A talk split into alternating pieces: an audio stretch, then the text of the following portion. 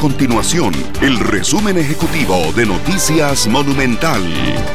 Hola, mi nombre es Alejandro Meléndez y estas son las informaciones más importantes del día en Noticias Monumental. El presidente Rodrigo Chávez enterró el proyecto del tren rápido de pasajeros de la gran área metropolitana que impulsó la administración pasada. Ese proyecto se presupuestó por un costo de los 1.500 millones de dólares que serían financiados por el Banco Centroamericano de Integración Económica, el BCIE.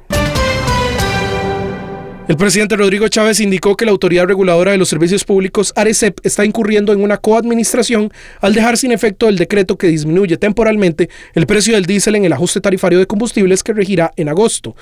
Este miércoles la ARECEP anunció que la propuesta de ajuste para el diésel es un aumento de 131 colones por cada litro, además de un incremento de 88 colones por cada litro de gasolina super irregular. Estas y otras informaciones usted las puede encontrar en nuestro sitio web www.monumental.co.cr. Nuestro compromiso es mantener a Costa Rica informada. Esto fue el resumen ejecutivo de Noticias Monumental.